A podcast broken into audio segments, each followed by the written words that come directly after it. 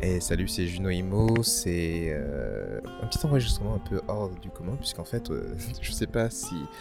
Alors, je sais pas si je mettrai dans la description du podcast, mais en fait, euh, derrière moi, j'ai un château. j'ai un château. Et c'est le château de. C'est le château de Vincennes. C'est le château de Vincennes.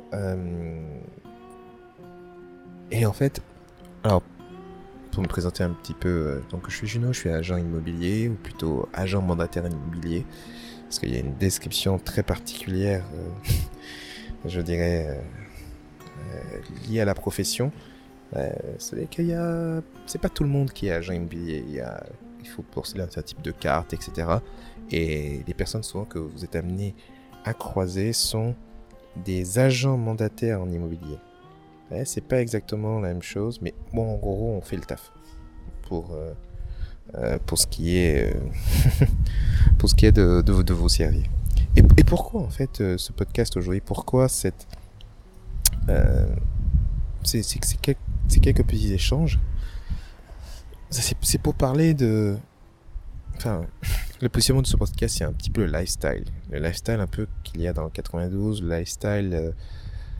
Oh, pardon en bon français, le style de vie qu'il y a non seulement dans 92, mais dans l'île de France.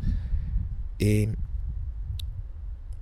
souvent, je me fais cette réflexion parce qu'en gros, je me considère comme étant un entrepreneur. Je considère que euh, cette activité d'agent immobilier m'aide personnellement autant que j'aide les personnes à trouver un logement.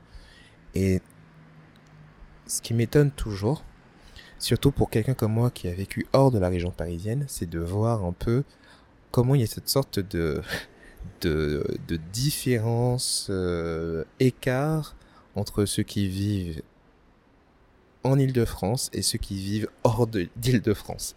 Ceux qui vivent hors d'Île-de-France se disent, oh là là, mon Dieu, je veux pas vivre à Paris, pour là, grande ville, machin, euh, pas possible.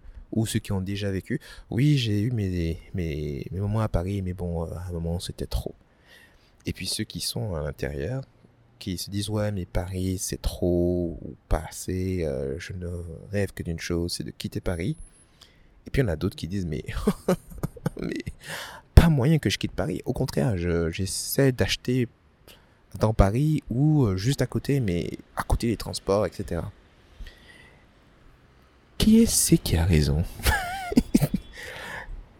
En fait, j'ai arrêté de me poser la question, parce qu'en gros, tout le monde a raison et tout, tout le monde a tort, ou je sais pas comment je pourrais dire la chose, mais c'est de dire que tout dépend de ce que vous recherchez. Tout dépend de, de ce à quoi vraiment vous aspirez. Il y a d'immenses avantages à être dans cette ville. À être euh, dans ce centre où il y a tout. Il y a d'immenses inconvénients à être dans cette ville. Dans cette ville où il y a tout et surtout tout ce monde. D'un côté comme dans l'autre, rien n'est parfait. Mais, et c'est là un peu euh, toute l'idée de considération. C'est, il y a, beaucoup de choses où, par exemple, typiquement, on a du mal à comprendre la bourse ou pour ceux qui ne sont pas dans le milieu. Mais c'est vraiment la loi de l'offre et de la demande. Pourquoi quelque chose est cher? Ben Parce que tout le monde le veut. Quelque part, lorsqu'on est en Ile-de-France, que l'on soit dans une ville limitrophe ou près de Paris, quelque part, tout Français qui se respecte a entendu parler de Paris, ou de l'île de France, ou d'une de ses communes. Dans la ville où tu habites à l'extérieur, hors de Paris, si ce n'est pas l'une des grandes villes, Marseille, Lyon, Toulouse, Bordeaux, Lille, Brest, euh, Strasbourg, on va te dire, hein, tu habites où? Quoi? Ça? Ah, oh, moi je connais pas. C'est où? Et c'est c'est rien le fait qu'il y en a une qui bénéficie d'une telle publicité qui fait qu'il y a un tel prix de l'immobilier. Parce que tout le monde connaît. Parce que lorsque tu y es, tu sais que tu vas y trouver tous les ministères à portée de main, enfin à portée de main, comparé au reste de la France. Tu trouveras tous les concerts. Telle star vient en France. Non, non, elle vient pas en France elle vient à Paris. Et c'est ce truc qui est un peu particulier, je, trouve, et qui m'a toujours étonné. et pour rappel, je ne suis pas d'Île-de-France, né grandi en Martinique, et fait mes études dans le sud et commencé à bosser à Nice. Et c'est étonnant de voir comment tout se passe ici. Tout. Et, et c'est à la fois grisant parce qu'on est à l'intérieur, on se dit waouh, waouh, waouh, waouh, waouh, waouh, waouh. Ah, quand même. J'ai été à des concerts de Lady Gaga, euh, ceux de, euh, de Alicia Keys. Euh, Johnny, malheureusement, j'ai pas pu. Euh, le nombre de concerts qui sont à disposition, le nombre de musées qui sont à disposition, c'est étonnant. Et, je peux comprendre en fait, et c'est aussi pour ça que je voulais faire ce métier. C'est étonnant quelque part de passer de l'autre côté du rideau et de dire ok, qu'est-ce qui fait l'essence de cette ville? Qu'est-ce qui fait l'essence de cette ville? Bah, Comme d'habitude, ce sont les gens. C'est parce que les personnes sont intéressées par cette ville que cette ville euh, a, a autant d'attrait. Alors évidemment, il y a également l'histoire qui fait que Paris est Paris et qui crée aussi son attraction.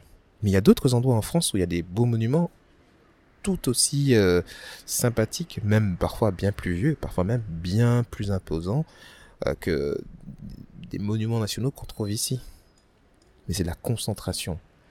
Et c'est le fait que, ben, forcément, comme il s'agit de la capitale, eh bien, les grands centres sont présents, les grandes entreprises sont présentes, et comme en plus de ça, il y a une construction, historiquement, on, était une, euh, une royauté, ça devient attractif.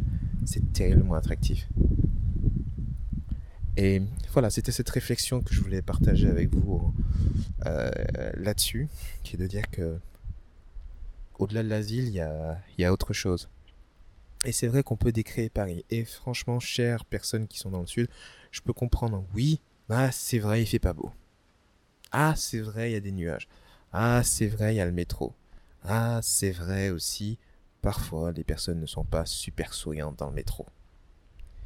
Maintenant, pour avoir vécu et à Toulon et à Nice, je peux vous assurer que quand vous faites euh, du Nice-Sofia Antipolis en bus le matin à 8 heures et que vous prenez une heure d'embouteillage pour moins de 30 km,